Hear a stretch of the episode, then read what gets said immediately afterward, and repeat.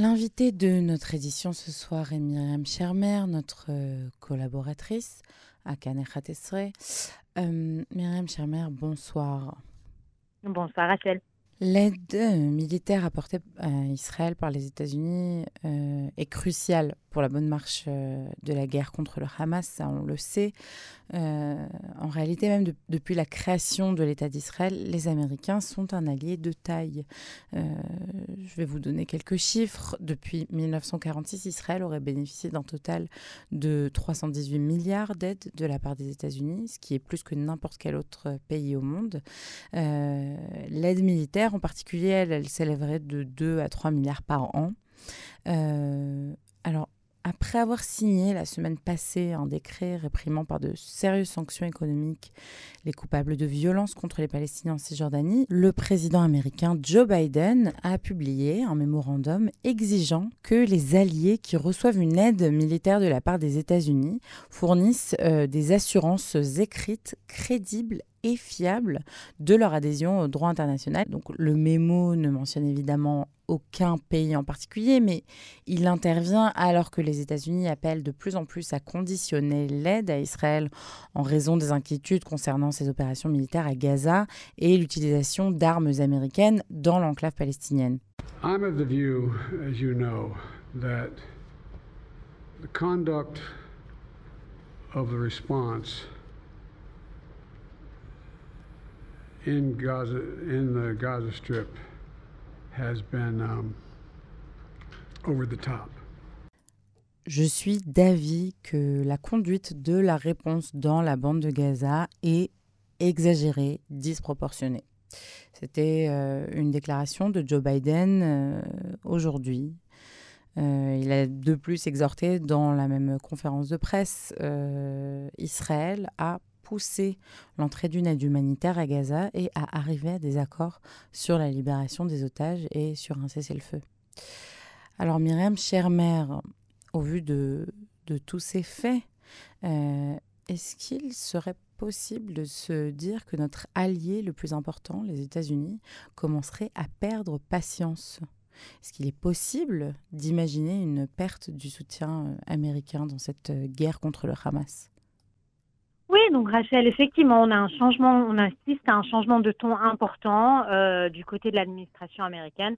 On s'en doutait un petit peu, hein, on en a déjà parlé ensemble plusieurs fois. Il est évident que plus on va avancer dans l'année 2024, plus on va s'avancer vers l'échéance américaine électorale, et plus euh, la Maison Blanche aura besoin de prendre ses distances avec euh, cette guerre à Gaza qui euh, ne passe pas du côté de son aile euh, extrême gauche, tout en sachant également que le président Biden lui-même est en difficulté sur le front intérieur avec un nouveau rapport qui remet en cause eh bien, sa santé déclinante et notamment sa mémoire. Et donc effectivement, Biden va avoir besoin d'avoir toutes les cartes de son côté pour se renforcer d'un point de vue électoral et il ne fait aucun doute que son administration cherche à mettre la pression sur le gouvernement Netanyahou pour mettre un terme euh, à, la campagne ou en tout cas à la phase la plus intensive euh, de la guerre. Avait, on avait l'impression que c'était un petit peu le sens des déclarations israéliennes en début janvier. On nous avait dit qu'on passait maintenant à la phase 3.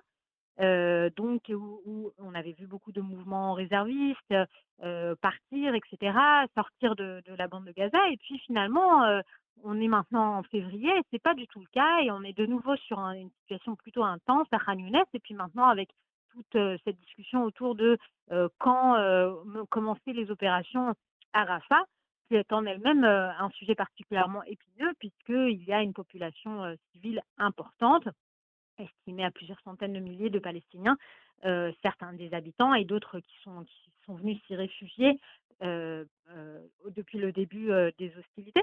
Et donc, effectivement, très épineux pour l'administration Biden.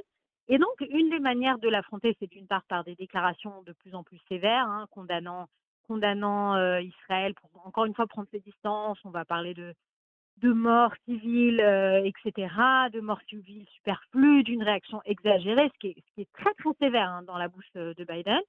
Euh, et puis en parallèle, ce memorandum, et donc effectivement, bon, ah, vraiment quand on lit les détails, on, s'aperçoit vraiment que c'est de la communication pure. Hein. C'est-à-dire que il a toujours été, la politique américaine a toujours été que, OK, nous fournissons des, des armes, il y a des, des packages de ce qu'on appelle de l'aide internationale, donc à Israël, à, l'Ukraine, à d'autres alliés. Et bon, voilà, et tout en mettant en, en tout cas en faisant attention à ce que ces armes soient utilisées à bon escient. ben voilà, si vous voulez, des, vérifications classiques pour une démocratie, ce, conformément à la loi internationale, etc. Et vraiment, depuis le début de la campagne israélienne, on a ce, retour, ce leitmotiv, cette rengaine autour de la question du droit international, qui, qui, qui est, si vous me permettez, Rachel, assez ridicule. Vraiment, hein, je n'ai pas peur des mots parce que on sait que l'armée israélienne euh, agit conformément au droit international. On le sait très bien. On sait même qu'elle fait des efforts exceptionnels, que euh, les experts militaires s'accordent à dire que le fameux ratio combattant à civil est toujours absolument mortifère de parler de ce genre de choses. Mais enfin voilà, il faut bien le dire qu'il y a toujours des, pertes civiles euh, des dommages collatéraux quand on, quand on a des cibles euh, dans une guérilla urbaine, comme c'est le cas du mouvement Hamas qui se cache au sein d'une population civile, il y a toujours euh, des blessés civils, des victimes civiles, et que ce ratio, il est exceptionnellement bas pour Israël, notamment dans ces conditions où Israël se bat dans sept villes différentes, encore une fois dans une, dans une zone densément peuplée, avec cette guerre souterraine également. Les, experts militaires le disent. Donc, si vous voulez, on comprend bien que les États-Unis font leur communication, qu'ils ont besoin de le faire pour des besoins internes, pour s'allier avec la doxa, avec le bon ton international, etc. voilà.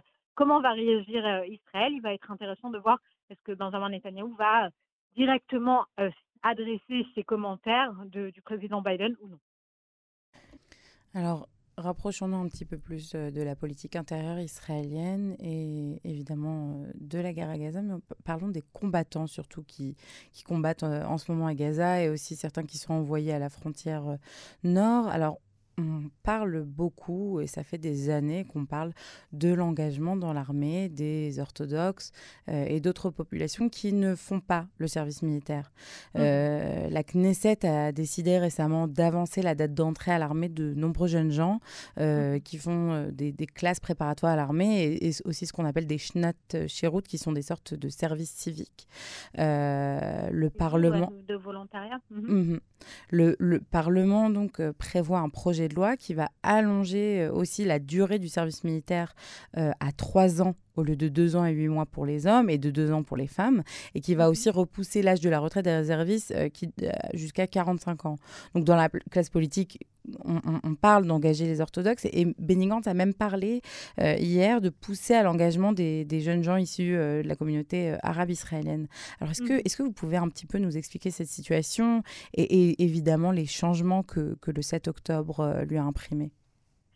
Oui, alors, euh, Rachel, vous savez, cette question euh, de l'enrôlement pour tous, puisque c'est comme ça qu'on l'appelle, c'est un serpent de mer dans la politique israélienne. Euh, on peut retourner 20 ans en arrière. Yair Lapid, en, en 2013, se faisait élire notamment sur un programme qui consistait à dire hors de question que les, jeunes ultra-orthodoxes continuent de ne pas s'enrôler. Mais son propre père, hein, qui, avait lui-même son propre parti, Sunouille, au début des années 2000, c'était déjà dans son programme. D'accord? Donc, ça fait un bon moment que euh, la société israélienne s'en mêle les pinceaux avec cette histoire-là, euh, en sachant qu'effectivement, a priori, c'est euh, l'armée du peuple et que donc tout le monde dans le peuple sert, sauf que avec les années, la population ultra-orthodoxe a augmenté d'un côté, la population arabe israélienne a augmenté de l'autre, et donc effectivement, il y a de plus en plus de pression bah, sur, si vous voulez, le mainstream israélien, donc, donc que, depuis les laïcs jusqu'au traditionnalisme, jusqu'au sionisme religieux.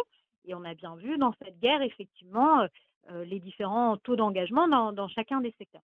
Maintenant, effectivement, c'est un problème très compliqué avec une opposition très forte du point de vue notamment du leadership ultra-orthodoxe face à l'enrôlement de ces jeunes qui insistent énormément pour que les jeunes ultra-orthodoxes restent dans les yeshivot, continuent d'étudier quoi qu'il arrive. Et donc, on n'a jamais vraiment réussi à trouver une solution politique satisfaisante, d'autant plus que les partis de Haredim ont toujours eu un poids important dans les différentes coalitions et donc ont joué de cette position de pouvoir pour effectivement eh ben, continuer à faire pression pour, pour échapper à l'enrôlement pour leur électorat. et les, rares gouvernements qui ont, ont été sans eux, effectivement, ont tenté de faire progresser ce dossier-là, mais ça a toujours été très, très difficile de créer des coalitions stables sans les partis orthodoxes. Donc voilà, on en est arrivé là. Maintenant, ce qui a changé par rapport au 7 octobre, c'est que jusqu'au 7 octobre, il y, avait une, il y avait une façon de penser en Israël qui était de dire ça sert à rien de toute façon, c'est extrêmement difficile de les enrôler, euh, ça demande des conditions particulières au sein de l'armée, ça demande d'adapter les conditions. Et de toute façon, euh, est devenu un, une armée de plus en plus petite, de plus en plus intelligente, technologique. Pourquoi pas une armée professionnelle à terme donc voilà, de toute façon, c'est terminé cette histoire-là. Et on avait tendance à se focaliser davantage sur l'encouragement euh, à l'insertion dans le marché du travail. D'accord? En disant les, les jeunes des suivotes, il faut surtout qu'après, ils puissent euh, euh, le maximum, au maximum s'insérer dans le marché de l'emploi pour bien gagner leur vie et subvenir aux besoins de leur famille. C'était surtout ça l'idée. Or, évidemment, le 7 octobre change beaucoup de choses. Il y a de nouveau, évidemment, une évidence militaire qui est de dire il va falloir une armée intelligente, technologique, oui, mais aussi grande, avec beaucoup de combattants, d'accord? Il faut, il faut des bras pour tenir des armes, parce que c'est comme ça, parce qu'Israël, au-delà de l'année 2024-2025, euh, va devoir se défendre et s'adapter à la situation post-7 octobre. Et donc, à partir de ce moment-là, la question, elle est reposée. Et effectivement, euh, ça a, clairement besoin de bras et c'est ce qui correspond à la demande eh bien, de, de prolonger, d'augmenter le service pour ceux qui servent déjà. bien évidemment, ça passe pas. Euh, il y a une énorme tollée publique qui est bien normale hein, parce que voulez, ça rejoint des problèmes socio-économiques plus larges. C'est-à-dire que globalement, à la fois la société orthodoxe et à la fois la société arabe israélienne, c'est traditionnellement les échelons les plus bas d'un point de vue socio-économique. Donc en fait, vous voulez, on a une double, euh, euh, une, double situation dans laquelle ces euh, couches de la société-là, d'un côté, ne servent pas, et de l'autre, ou en tout cas très peu, ou en tout cas sur la base du volontariat pur, et pas sur la base de l'obligation, et de l'autre côté, payent très peu d'impôts puisqu'il s'agit de revenus faibles. D'accord? Donc le sentiment bah, des autres communautés, des autres secteurs de la population de dire, écoutez, c'est nous qui, euh, qui en fait, euh, bah, menons euh, cette, cette tirons la, la, charrue de cet État. C'est à la fois en subvention, on subventionne d'un côté les caisses de l'État et de l'autre côté, on prend sur nous pour servir. On a vu là des gens qui, ont quitté leur emploi, qui ont quitté leur famille pendant 3, 4, bientôt 5 mois, ou qui sont parfois rappelés là dans, les, semaines et les mois qui viennent, où on leur dit de toute façon, vos jours de réserve, ils vont doubler dans, dans les mois et les années prochaines. Effectivement, une situation très difficile à accepter. Maintenant, quelle solution à proposer en sachant que ça est dans une situation d'urgence où il faut des bras absolument et comme vous avez dit, on a commencé à aller chercher des jeunes en année préparatoire plutôt que d'enrôler euh, les jeunes Haredim ou les jeunes arabes israéliens. Et donc, effectivement, c'est une situation qu'on a, du mal à imaginer qu'elle puisse tenir sur le long terme. Maintenant, il faudrait vraiment imaginer une coalition très large politiquement parlant. Euh, si vous voulez, le fait qu'il y a toujours eu des boycotts politiques, que euh, la gauche et le centre-gauche n'aient plus voulu siéger avec Benjamin Netanyahou toutes ces dernières années, tout ça, ça fait le jeu des extrêmes, qui par définition sont indispensables. Netanyahou lui-même s'est depuis longtemps allié avec les partis orthodoxes, notamment chasse, et, et, cette alliance, en fait, personne à l'intérieur n'a d'intérêt qu'elle ne se défasse. Donc on a du mal à imaginer comment, euh, d'où viendra la, la solution politique et comment elle se résoudra. Ce qui est certain, c'est que du point de vue du public israélien, ça risque de ne pas passer et que euh, s'il faut parier sur quelles seront les prochaines grosses manifestations, le prochain grand mouvement social en Israël, on pourrait facilement parier sur ce sujet-là. Alors, parlons maintenant euh, du, scandale de, de l'UNRWA. Euh, donc Israël euh, a accusé le mois dernier 12 employés de l'Agence des, Nations Unies pour les réfugiés palestiniens d'avoir participé à l'attaque du 7 octobre. Certains sont même des, seraient même des enseignants euh, d'écoles de, de l'UNRWA. alors il y a une enquête interne de l'ONU qui a été ouverte. alors que les États-Unis, le plus grand des donateurs de l'UNRWA et de nombreux autres pays ont suspendu leur financement à la suite de ces allégations. Mmh On a d'un autre côté le secrétaire général euh, des Nations Unies, Antonio Guterres, qui a décrit l'importance de l'UNRWA comme étant, je cite, l'épine dorsale de toute réponse humanitaire à Gaza. Et il a appelé tous les pays à garantir la continuité du travail de sauvetage de l'organisation. C'est-à-dire que selon lui, c'est aussi une question de, rentabilité. Pourquoi il faudrait euh, garder l'UNRWA en place euh, à, Gaza Il dit, Guterres a déclaré que les salaires payés par l'UNRWA représentent un tiers des salaires euh, qui sont payés par l'UNICEF et d'autres organisations des Nations Unies qui sont, euh, qui sont actives à Gaza, euh, et que c'est cette rentabilité qui rendrait l'UNRWA la mieux placée pour continuer de, fournir de l'aide humanitaire à Gaza. La Norvège, par exemple, elle a décidé de continuer à envoyer des fonds à l'organisation. Alors, est-ce que vous pourriez nous parler un petit peu plus en détail de cet organisme, de ce que vous en savez, de son, rôle et de, la signification de ces accusations-là contre elle? Oui, alors vous savez, Rachel, en fait, euh, ce qui se passe actuellement avec l'UNRWA, c'est une situation un petit peu paradoxale. C'est-à-dire que euh, l'UNRWA, donc c'est une, agence euh, de l'ONU spécialement créée pour les Palestiniens, les réfugiés palestiniens, après la guerre de 1948-49, qui était destinée à être une agence temporaire hein, pour simplement aider les réfugiés de l'époque, donc 800 000 personnes, à se réinstaller comme il faut voilà, comme, beaucoup d'autres euh, réfugiés dans le monde. C'est la seule agence spécifique dans le monde. Hein. Tous, le, tous, les autres réfugiés euh, sont sous euh, ce qu'on appelle le Haut Commissariat des, Nations Unies pour les réfugiés. D'accord? Mais sous la pression des pays arabes à l'époque, une, une agence de l'ONU est créée en partie spécifiquement pour cette population. Et en fait, elle n'a jamais été dissoute. Et aujourd'hui, elle, concerne plus de 5 millions de Palestiniens parce que là aussi, c'est extraordinaire et complètement exceptionnel au regard de ce qui se fait ailleurs dans le monde. Euh, le statut de réfugié se transmet de père en fils euh, auprès des Palestiniens, y compris lorsqu'on est né dans un tiers pays. On peut euh, aujourd'hui être né en Syrie, être syrien, libanais, jordanien, qatari, voire même américain deux ou trois générations et être tout de même considéré comme réfugié palestinien, puisque personne n'a jamais mis un terme à cette histoire un peu bizarre qui l'UNRWA. D'accord? Donc ça, c'est la situation avant la guerre, en sachant que régulièrement, il y avait euh, euh, du côté israélien des mises en garde en disant c'est une, mauvaise situation, ce n'est pas une situation qui doit durer parce qu'en fait, elle permet aux Palestiniens de cultiver ce fantasme, et eh bien qu'ils continuent à être des réfugiés de père en fils. Pourquoi réfugiés?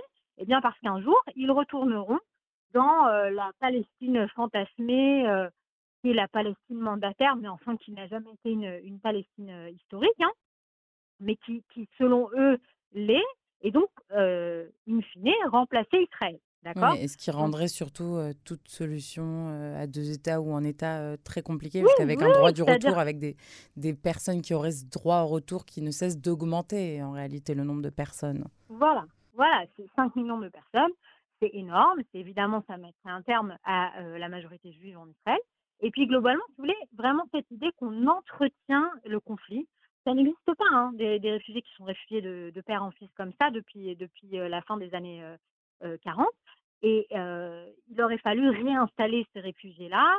c'est de la faute des États arabes qui ont clairement participé de cette situation et qui, qui encore aujourd'hui, en Syrie, on peut être syrien de troisième génération et tout de même être considéré comme, comme réfugié et notamment de ne pas avoir les mêmes droits que les autres citoyens syriens parce que les États arabes qui refusaient et qui pour certains refusent toujours la présence d'Israël au Proche-Orient avaient vraiment à cœur de maintenir ces réfugiés comme une espèce de carte de joker euh, qu'on pouvait sortir à tout moment. L'équivalent en Israël, c'est près d'un million de réfugiés euh, des États arabes et, euh, musulmans de tout le Proche-Orient qui ont dû fuir leur pays d'origine, parfois en laissant énormément de biens derrière eux, il est dit par exemple que euh, les Juifs d'Irak détenaient le quart de la ville de Bagdad, d'accord Qu'ont dû tout laisser et partir une main derrière une main devant, qui sont aujourd'hui israéliens et qui ne sont absolument pas considérés comme des réfugiés d'Irak 75 euh, ans plus tard, d'accord Donc voilà, ça c'est la situation de l'UNRWA avant le 7 octobre. Donc il y a toujours eu des personnalités qui cherchaient à mettre en garde contre cette situation, mais en Israël et notamment au sein de Tzahal, on avait tendance à penser qu'il va aller mieux euh, ne pas réveiller un ours qui dort en disant voilà, ça permet une stabilité dans la région, etc. Euh, L'UNRWA aujourd'hui fournit des services sociaux des centres de santé, des centres de vaccination, des écoles, des cliniques, etc. On ne va pas toucher à tout ça pour ne pas réveiller la bête. D'accord? Sauf que, effectivement, après le 7 octobre, ça aussi, ça change. La fin de la chute de la conception en Israël, on se rend compte non seulement que des employés de l'UNRWA directs, hein, employés par l'ONU, hein, les salaires sont quand même payés par l'ONU et financés en fait par le contribuable, américain et européen, participent du massacre, le soutiennent activement, idéologiquement et tout ça. Mais donc ça c'est la partie pénale, si vous voulez. Mais au-delà de ça, tout le monde comprend bien qu'à la racine des choses, il y a cette idée qu'en fait, on s'était dit que euh, la bande de Gaza, bah, ça marchait plutôt bien et qu'il y avait un gouvernement indépendant et que les Palestiniens finalement faisaient leur vie et qu'on pouvait vivre aux côtés du Hamas. Et on se rend compte que c'est absolument pas le cas et que l'UNRWA, dans cette situation, joue un rôle crucial. Donc, du coup, euh, depuis le 7 octobre, il y a de, plus en plus d'efforts du côté d'Israël eh bien, de profiter de cette situation pour mettre un terme à une situation qui de toute façon n'est pas tenable, d'accord Et qui qu'il aurait, fallu, régler depuis longtemps. On ne peut pas euh, vivre dans la bande de Gaza euh, de père en fils tout en continuant à, être considéré comme réfugié. Quand on vous dit que les soldats sont rentrés dans un camp de réfugiés, ça ne veut rien dire. C'est simplement un quartier de Gaza comme un autre. Donc voilà, donc Israël avance ces arguments-là. Mais effectivement, du côté de l'ONU, il y a une résistance si vous voulez, c'est là où je vous dis que c'est paradoxal, c'est parce que d'un côté, il est évident que le 7 octobre met en lumière le rôle néfaste de l'UNRWA, mais de l'autre côté, depuis le 7 octobre, on a une guerre à Gaza et donc des besoins humanitaires et donc plus de difficultés, si vous voulez, à dire bon maintenant, ça y est, on arrête avec une agence humanitaire, vous voyez. Donc c'est un peu, d'un côté, c'est jusque-là, il y avait une inertie dans la situation et il était évident qu'il fallait y mettre un terme. Est-ce qu'on va arriver à y mettre un terme maintenant, alors qu'effectivement on est en, temps de crise? C'est la question qui va se poser. On va voir sur le long terme, est-ce que le gouvernement israélien va vraiment réussir à pouvoir modifier cette situation au long cours? Madame Chermer, merci beaucoup pour votre participation. Avec plaisir, Rachel. Bonsoir. Au revoir.